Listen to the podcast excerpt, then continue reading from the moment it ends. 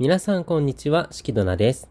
オタクの見ている風景、今回は久々に2月東京ディズニーランドに行ってきたので、その時のお話をしようと思います。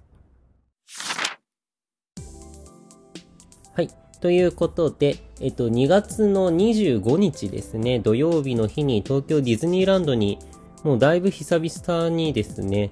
もう12月 ?11 月ぶりぐらいになると思うんですけれども、行ってきました。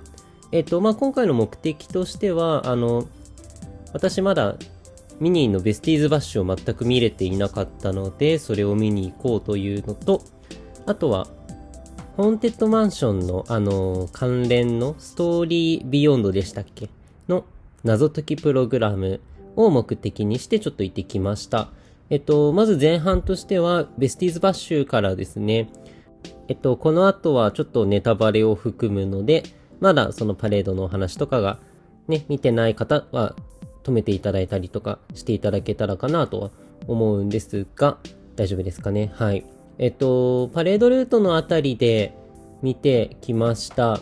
まあ、あの C の方は全くわからないんですけれども、まあ、ランドとしては、えっと、ドリーミングアップがあって、その後の入れ替えが割と土曜日でも多かったかなと思います。あの、だいぶファミリーの方とかもね、まあ、ね、まだ2月3月寒いとはいえども、まあね、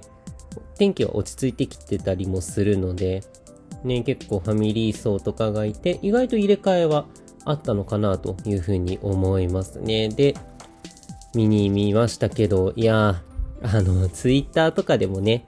聞いてましたけど、あの、ミッキーの前説ですよね。ま、前説って言っていいのかな前説のあの、ね、まあ、いわゆる、ダンスのレクチャーがあるじゃないですか。ね。ああいうの、めっちゃいいですよね。なんか、どっかツイッターで見ましたけど、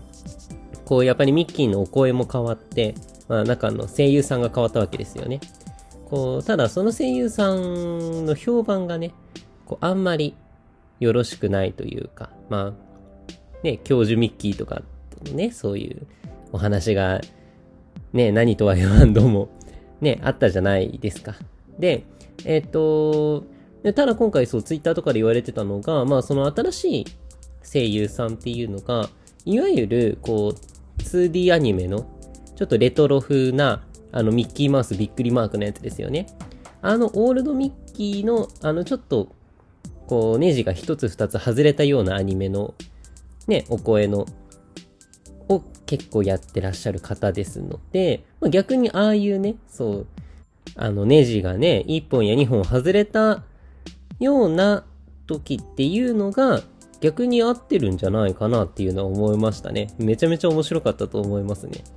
うん、ちゃんと聞き取れるし。ね、まあ、パレードルートで、ね、それこそゲスコンさんとかが一緒になって、なんかすごい頑張ってこう、その前説が終わった後も自分の声でやりながらダンスをレクチャーしてる方とかもいらっしゃって、ああ、面白いなと思いましたけどね。ああいう参加ダンスがね、あるのはいいことですけれども、まあただそのやっぱりパレードの停止がないので、うん、なんかそういうね、落ち着いてどうのこうのみたいなのがないのはやっぱりちょっと残念かなとは思いますけどね。うん。うん、まあただね、えっと、出てくるキャラクターだったりとか、まああのね、グーフィーが徒歩だっていうのはびっくりしましたけど、うん。なんかこうね、ああいうフロートがちょっとずつ増えてきて、まあこういう閑散期と呼ばれてますけどね、まあ閑散としてない気がするんですけど、まあそういう時のパレードにも、まあ活気が戻ってきたのかなというような気はしますよね。うん。まあ、あとはやっぱりこうね、ミッキー、ミニーのそのディスタンスが解除されて、ね、まあもちろんこう、私たちなんかがグリーティングでね、そう近づいてハグしたりとかっていうのはま許されないことだと思うんですけど、あの、ね、こうキャラクター同士での接触が解禁されたりしてね、こうより、まあストーリー性じゃないですけど、ね、そういうのが見られるようになってとっても良かったのかなというように感じますかね。うん。まああとミニイベント関連で言うと、えっと、フードメニューですね、プラザパビリオンレストランで、えっと、クリームシチューじゃないのか？クリームパスタか。クリームパスタと、あとはシフォンケーキを食べてきました。いやクリームパスタめちゃめちゃ美味しかったですね。あの、本当に、マジで過去一美味しいぐらいのレベルで、私は好きなメニューでしたね。まあ、あの、寒いテラス席の中で、あったかいもの食べたっていう感動もあるのかもしんないですけど、うん、でも、こう、魚介がね、ゴロゴロ入ってたり、あの、エビがめちゃめちゃ大きくて、本当にプリプリでめちゃめちゃ美味しかったんですけど、ね、そういうのもあったり、まあ、あとは普通に味付けもちょうど良くて美味しかったなと思いますし、あとはね、こう、ミッキー型のラスクが、多分チーズ、粉チーズかなんか上に乗っけて焼いてるラスクとかめちゃめちゃ美味しかったですね。うん。で、そこにこうリボンのね、あの、キャストさんが、こうね、配膳してくださる形式ですけど、お料理作って置いてくれる形式ですけど、その時あの缶のところに大根ってめちゃめちゃ書いてあって、何なんだろうと思ったら、その、ね、ミッキーのラスクの上に乗っけるリボンのことだったんですよね。こう、多分大根を、あれは何漬けですかねラズベリーシロップかなんかにつけてるんですかねまあちょっと酸味のある感じで、うん、まあ、ただちょっと甘めみたいな。まあ、こう、食感としてはピクルスみたいな感じでしたけど、なんかそういうのがあったりして、とても美味しかったんじゃないかなと思います。チーズとかもめちゃめちゃ、ね、たくさん入ってて、うん、なんか美味しかったなと。リピートしたいのに、これも季節メニューだなっていうのがね、こう、確かクリスマスの時期にも同じようなメニューありましたけれども、ね、こうまた食べれるといいなというような感じですね。紅茶のシフォンケーキも美味しかったですね。こうチョコレートのミニーさんが上に乗ってて。うん。まあ、シフォンケーキぐらいがね、デザートちょうどいいんでね、こう甘すぎるものを、カスタードがいっぱい入ってるものとか食べると、ね、食事の後だとちょっと胃もたれしちゃうかなって感じもするので、ね、シフォンケーキめちゃめちゃちょうどよくて美味しかったんじゃないかなと思います。はい。まあ、あとはね、ミニーのデコレーションとかも見てきまして、ね、あの、ミニーの日で、ね、ミニーの家の中身がちょっと変わったみたいなのも、ツイッターで見ましたけどね、なんかそういう施策がね、こう、アクティブにできるようになってきたのはとてもいいことかなと思いますし、あれですよね、それこそ、ベスティーズバッシュのダンスも、世界各地のアンバサダーが踊ってる映像がね、この前上がってましたけど、ああいうのびっくりしましたね。ああ、こんなことできるんだって思って。うん。ね、思わずリツイートしちゃいましたけど。ね、ああいうのがね、こう、もっともっと気軽に楽しめていくとね、SNS 時代ですし、いいのかななんていうふうに思ったりもしましたね。まあ、あのー、いわゆるベリミニの時からですよね。2020年の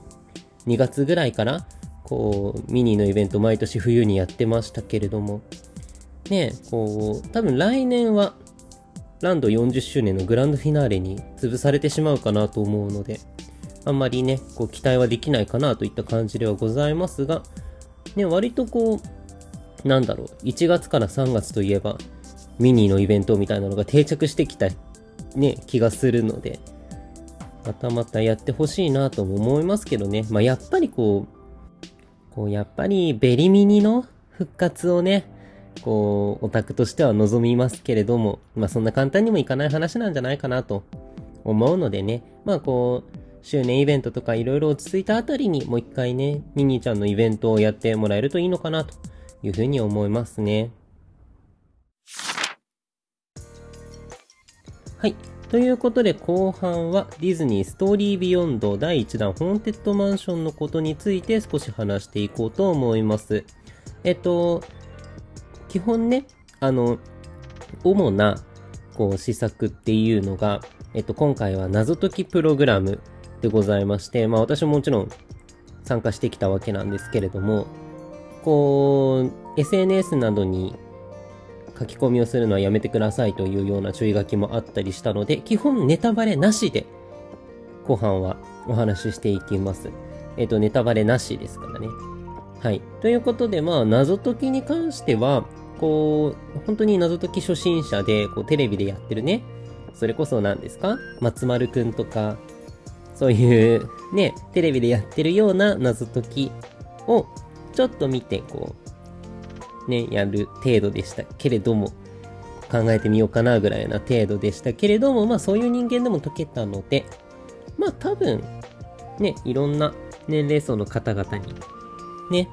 あっているのではないかなというふうには思いますね。で、こうやっぱりディズニーストーリービヨンドで、こうね、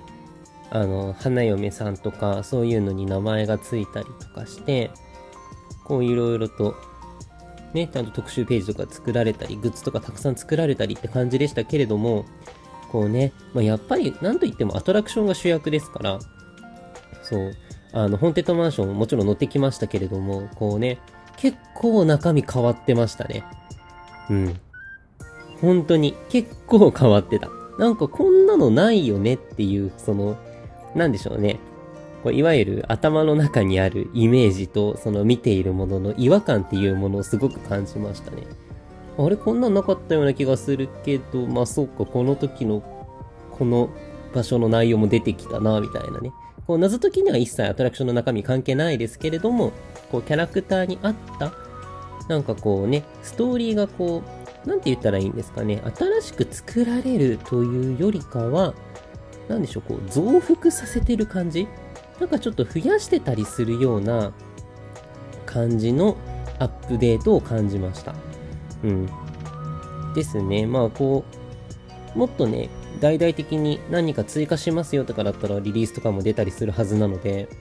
ね、あの、いわゆる、ハットボックスゴーストでしたっけ？ね、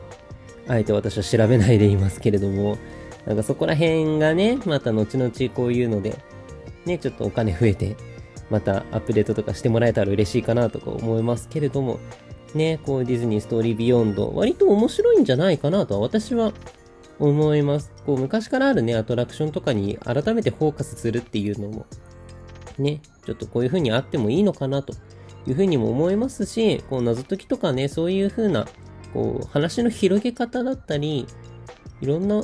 ね、施策ができるのはとてもいいことなんじゃないかなというのは感じますね。めっちゃこう、頭ひねって考えて作ってるんだろうなっていうのを感じてるので、ね、ちょっとぜひと思う。ね、あの、謎解きはぜひチャレンジしてほしいなっていう感じではありますね。うん、まあ売り切れだったらあれですけれども。ね、あまあそう、売り切れでいくと、あの、バックチャームが欲しかったんですけど、ね、こう、各キャラクターに合ったような、こう、ね、リボンのこうデザインになってるバックチャームとかがあったはずなんですけど、売り切れになってて、ね、ちょっとそこだけ残念だったなという感じですね。まあ、グッズはもうね、うん、最近の前浜のグッズはどうにもならないなって感じもしてるので、ね、まあちょっと、そういうね、巡り合わせがあった時に変えたらいいかなという感じでございましたが、ね、えっと、次どうなるかですよね。今回第1弾って書いてあったので、まあ、第2弾をやるなら、果たしてどこになるのか、ね、ランドになるのか、それとも C になるのか、もわからないですけれども、まあね、あったら、またぜひとも楽しみたいなというような形でございました。うん、めちゃめちゃ、私としては、私個人としては、こういう施策はありなんじゃないかなと思っております。